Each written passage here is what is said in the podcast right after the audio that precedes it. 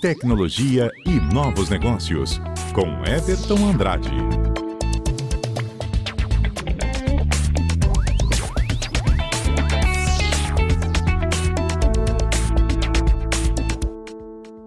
Hora de tecnologia aqui na CBN Amazônia e como você sabe, é sempre com ele, Everton Andrade com a gente por aqui. Everton, muito boa tarde para você. Boa tarde, Juan. Boa tarde a todos os ouvintes.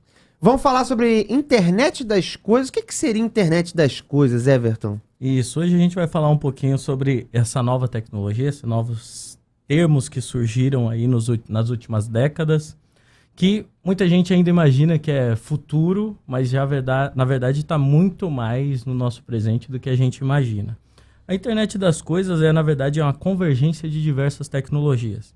É lógico que a principal dela é a internet, a nossa rede mundial de computadores, mas juntando com as diversas outras tecnologias que estão emergindo aí é, ao longo dos anos. A internet, para quem não sabe, começou lá no final da década de 80 era simplesmente uma rede de militares americanos. Era para guerra, era para guerra. Era para guerra, era para para as universidades e as instituições de pesquisas americanas, as instituições militares, compartilhar conhecimento e poder de processamento. Conforme os anos foram passando, foram aderindo novas redes. Aí então deixou de ser só de universidade, aí univers, de universidades americanas, universidades de outros países entraram. Aí começou a entrar empresas e hoje tem essa rede mundial de computadores que a gente chama que é a internet. Só que conforme os anos foram passando, não ficou só de computadores. Hoje a gente pode conectar o nosso smartphone, a gente pode conectar o nosso relógio, a gente pode conectar a nossa TV. E isso foi entrando aí nessa rede mundial. Então hoje a gente chama a internet não só de rede de computadores, ela virou uma rede de sociedades, rede de é, coisas e está evoluindo aí para a rede das nossas internet das coisas. E, e, e, então todas as coisas estão convergindo e, e, tudo isso está acabando na, na, internet de certa forma. Você consegue é, com um comando só botar tudo para funcionar? É, basicamente a gente está evoluindo para uma forma é, criar protocolos e padrões para que tudo possa se comunicar e trocar informações. Porque muitas das vezes essas coisas separadas não têm tanto valor agregado quanto elas compartilhadas. Por exemplo, se eu tiver só um sensor de umidade em uma determinada rua, isso vai ter um valor pouco, um valor baixo. Mas se esse sensor de umidade compartilhar com uma estação de tratamento meteorológico lá do aeroporto, que compartilha com outra estação do governo, e todas juntas é, triangularem ou tirarem valor dessa, desses sensores, desses valores, essa informação fica muito mais precisa, com uma acurácia muito maior. Isso vai evoluindo para outras coisas, como ah, juntar o valor de temperatura com de umidade, com velocidade do vento. Então, conforme a gente vai aumentando o número de informações, a, o conhecimento fica muito maior. E a probabilidade da operação, no caso, por exemplo, aérea, no, com esses sensores ser é, melhor, ser dar menos problemas, é ainda maior, né? E isso em outros setores também, né? Isso, isso em quase todos os setores. É, na verdade, a gente chama de internet das coisas como um ecossistema tecnológico onde tudo está conectado. Hoje a gente já tem essa infraestrutura de conexão muito madura, muito estabelecida. A gente está trabalhando muito é nessa troca de informações, como agregar valor a essa troca de informações. O ouvinte pode é, ter muita familiaridade com alguns outros tipos de sensores, os relógios, os óculos inteligentes, os próprios smartphones, mas a gente está evoluindo para muito mais. Os carros hoje têm cada vez mais sensores, a gente já tem carros saindo com conexão à internet aí por satélite. Então, todas essas informações trocadas podem trazer aí é, um conhecimento maior para o ser humano para que ele tenha que focar no que precisa do conhecimento humano. Então, além dos carros, a gente tem as casas também inteligentes, centrais de ar que ligam um pouquinho antes do dono chegar na casa.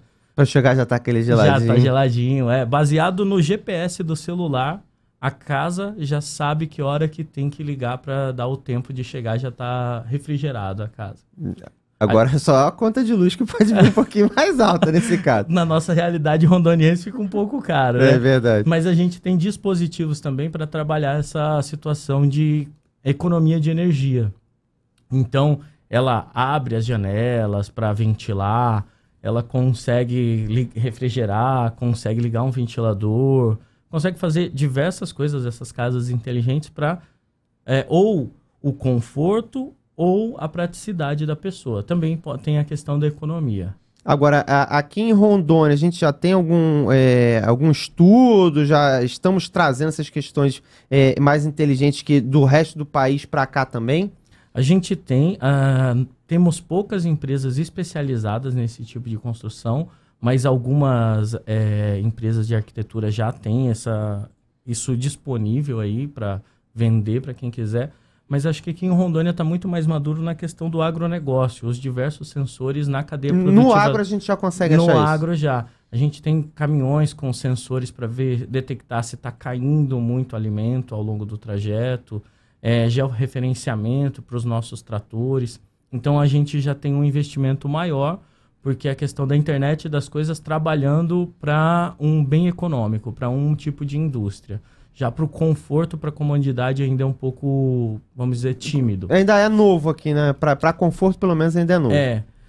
E principalmente a gente é novo no, vamos dizer assim, na utopia que a gente tem da internet das coisas, que são as cidades inteligentes. Interconectar todo esse conhecimento para melhorar o trânsito, para, por exemplo, uma coleta de lixo ser mais eficiente. Isso é possível? É possível. Tem cidades na Coreia, Dinamarca e Suíça que já tem isso bem implementado. Então, um caminhão de lixo só passa nas lixeiras que diz que está lotado. Isso economiza muito, porque um, uma, vamos pôr, uma rota que demoraria duas horas passando em todas as lixeiras pode cair pela metade, se só metade delas estiverem lotadas. E aquele negócio, né? Você é, já vai na certa, né? Não precisa Exato. ficar rodando, não precisa ficar gastando gasolina. Agora, para a gente fechar aqui, Everton, nessa questão da, da do agronegócio, é muito interessante para nossa região, porque evita desperdício e é um investimento que você faz hoje que vai dar retorno. Em, em dois, três anos você já se paga esse investimento. É, ou até menos. Dependendo, menos que isso. É, dependendo, dependendo da solução que, se você estiver tendo muito desperdício ou se você não tem nada, é, vamos dizer, digitalizado, você consegue recuperar até antes. Às vezes um, um, banco nosso pode até ajudar financiando isso com juros bem barato. Então você consegue recuperar ainda antes.